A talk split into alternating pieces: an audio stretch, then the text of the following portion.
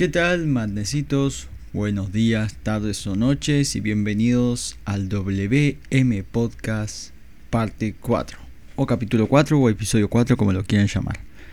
Luego de mucho tiempo les traigo un nuevo WM Podcast que sé que lo había dejado un poco tirado, pero bueno, con esto de la cuarentena era la ocasión perfecta para poder volver con él y con otros proyectos que había dejado atrás sin duda y como que ahora estoy más productivo que nunca. O sea, uno de mis más grandes enemigos y de todos ustedes en esta cuarentena es el aburrimiento. Y de eso vamos a hablar el día de hoy. Corre intro.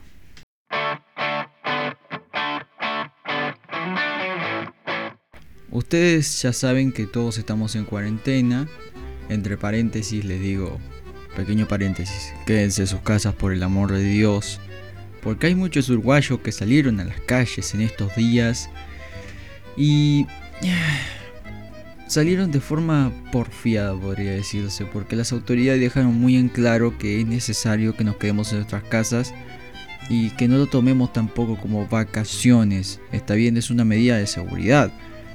Y acá mi ciudad, por lo menos, los salteños que me escuchan y que me conocen saben que muchos salteños aquí en mi ciudad básicamente hicieron lo contrario, ¿ok? Sobre todo por la zona de, la costa. Y eso fue nefasto porque obviamente dieron tres casos nuevos acá en Salto. Tres casos dieron positivo.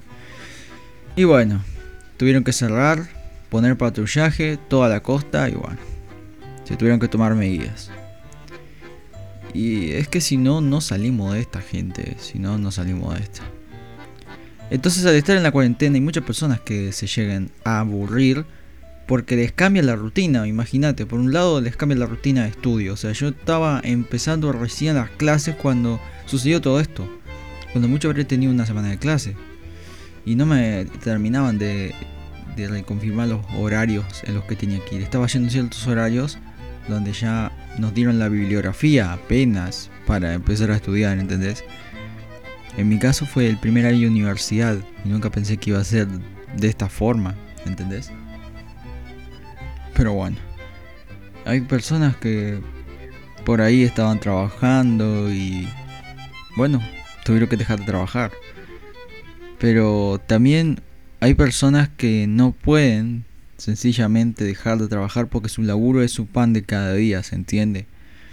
Entonces, básicamente se han realizado diversas ollas solidarias que se les llama, en donde varios, varias familias se unen para crear en una olla, crear alimento, crear un guisado especial básicamente, para ayudarnos entre todos como vecinos, como vecindario, como barrio, ¿se entiende? Y eso estuvo muy bueno. Y también con, peluqueros, con barberos, yo he visto eso, que se han unido para cortar el pelo a las personas, sin aglomerar mucha gente, por supuesto, porque no se puede. Pero todo ese tipo de cosas demuestra que como salteños somos generosos, porque si por algo se distingue en nuestro país, nuestras ciudades, que son generosos, son solidarios, y eso agradezco siempre de desde que, desde que vivo acá, iba a decir, desde que nací acá, agradezco siempre que fuese así, porque imagínate, o sea, en una situación como esta, la histeria colectiva abundaba y todo el mundo con Carmela y que vivía en un tupper y todos insultándola, o sea, no saben cuántas veces eh, vi algunos videos en los cuales eh, se la insultaba a Carmela y bueno, ¿tuvo la culpa? Sí, pero bueno, se disculpó. Para mí es suficiente. ¿Qué crees? Somos humanos, nos podemos equivocar. Aún en las torpezas más grandes nos podemos equivocar, chicos. Somos todos humanos. Y aunque a ustedes les parezca algo muy fuerte lo que voy a decir, es que a pesar de todo, yo no odio a Carmela.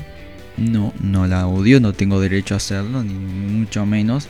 Yo creo que ninguno de nosotros tiene el derecho a odiarla. Sí te pueden llegar a molestar en un inicio lo que, lo que hizo, porque es una torpeza muy grande, del tamaño de una casa.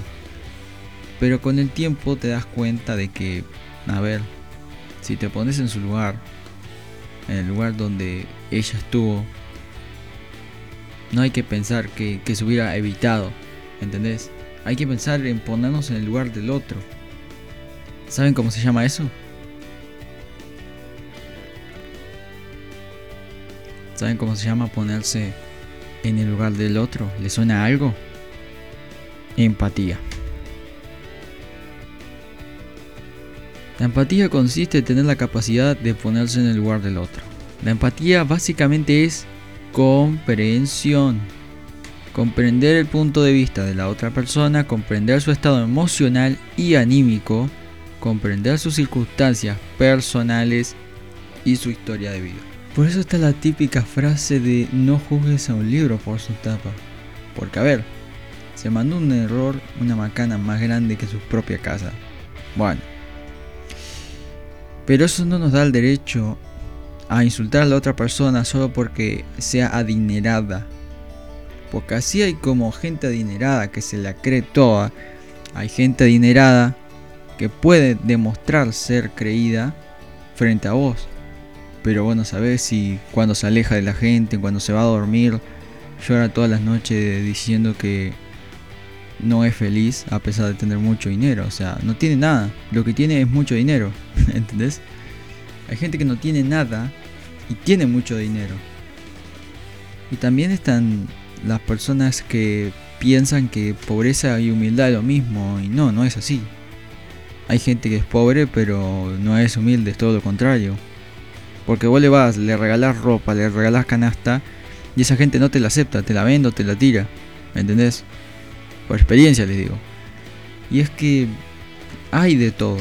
Hay todo tipo de personas. O sea, ¿por qué vamos a odiar a una? Yo creo esto, que si, si odiamos a una persona, odiamos a todas o ninguna.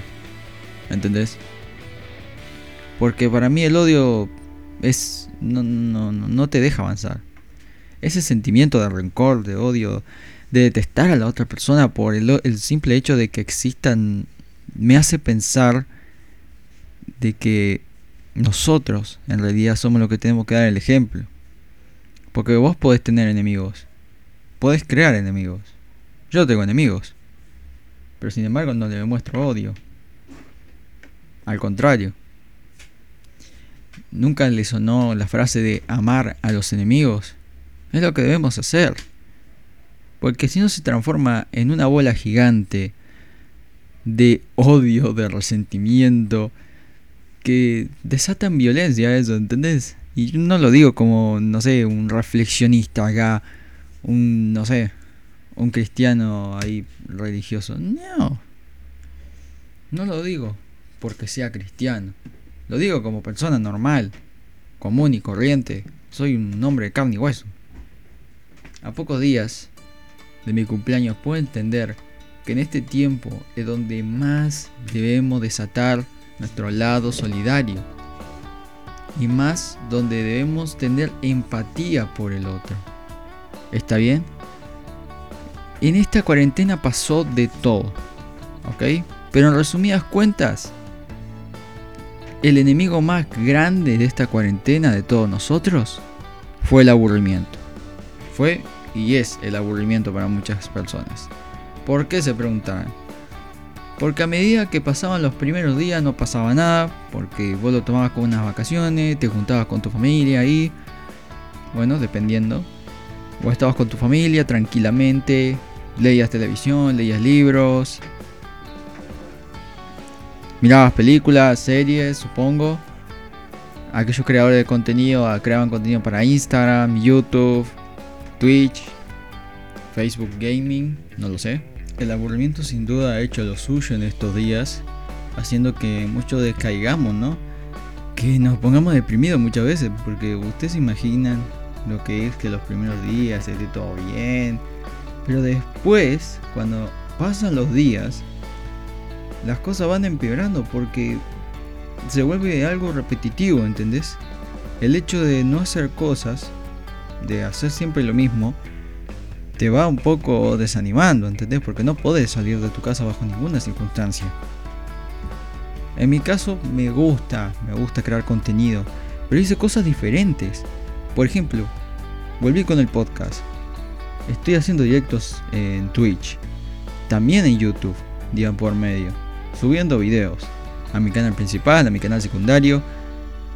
Y a ver, a mí me sirvió, pero también teniendo mis hábitos de cristiano como tal. Que eso para mí no es rutina, sino que es más un estilo de vida que ya llevo desde antes que todo esto sucediera. Pero ¿qué hice con eso? Lo reforcé. Porque sin duda que es importante para mí. Así como estos proyectos que yo les digo que ya no son proyectos, que son realidad, porque ya los estoy llevando a cabo, ya existen, son visibles, ustedes lo pueden ver. Y creo yo que acá viene el meollo del asunto, después de hablar de todo este tipo de cosas, es que lo que les puedo aconsejar es que se acerquen a la variedad, que amen la variedad. Porque si ustedes caen siempre en lo mismo, en la rutina, lo más probable es que se terminen deprimiendo. O sea, uno de estos días, hace pocos días, se, me cambió el horario de, de dormición, digamos, y me estaba dando una picazón en el cuerpo terriblemente y me terminé durmiendo súper tarde.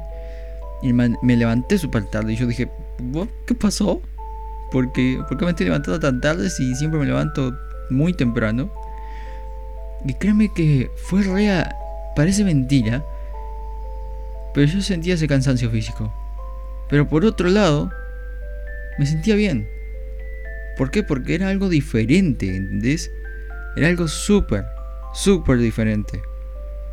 Te puede, parecer, mentira, pero era algo re diferente, era un día completamente distinto. Imagínate. Y yo les invito a eso a que busquen la variedad, chicos. A que busquen que su día a día sea diferente. Para que no caigan en la depresión, para que no caigan en el bajón de estos días de cuarentena. ¿Está bien? Busquen la variedad. Si a mí me preguntan, ¿no? Muchas veces me dicen, eh, ¿cómo puede leer la Biblia? Debe ser un libro aburrido. No es un libro doctrinal, ¿entendés? No es un libro que... La Biblia no es un libro simplemente que que te habla de pura religión. No. Yo siempre dije que si a vos no te gusta un libro, ¿no? Porque no a todos les gusta leer libros. Si a vos no te gusta leer un libro y tenés que leerlo, lo leas como que fuera un libro de tarea. ¿Entendés? Porque creo que vos que si creo yo que si vos tenés el Don Quijote guardado, ¿no? En físico, quiero decir. Vos tenés una copia de Don Quijote guardado en físico y, decís, ¿no? Eh, yo la voy a leer en digital. No la va a leer ni a mango. ¿Está bien? Entonces teniendo el físico, yo sé que vos te vas a comprometer a leerlo página por página. ¿Entendés?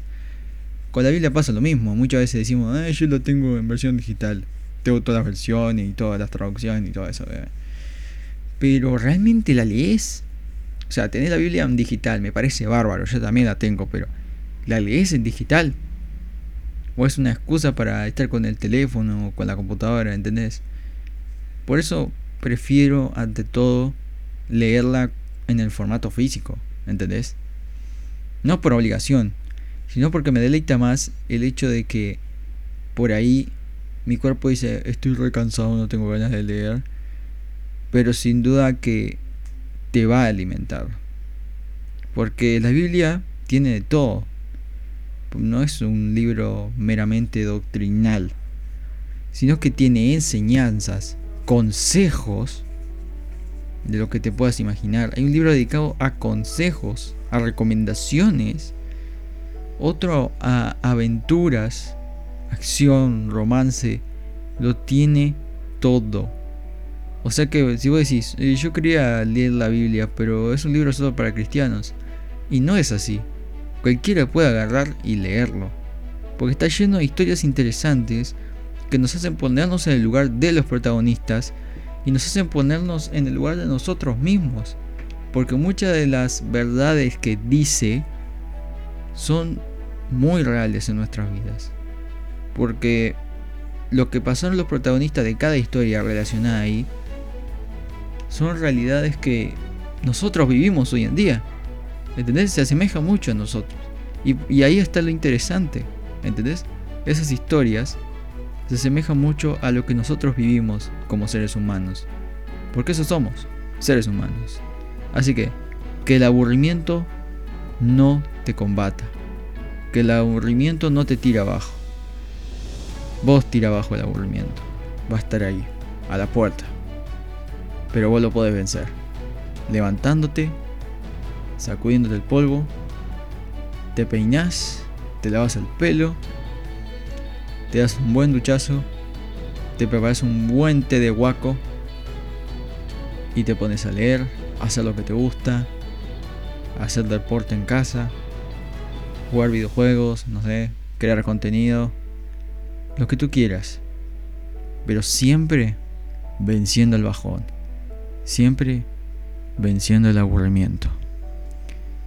Y hasta aquí, queridos míos, madnecitos.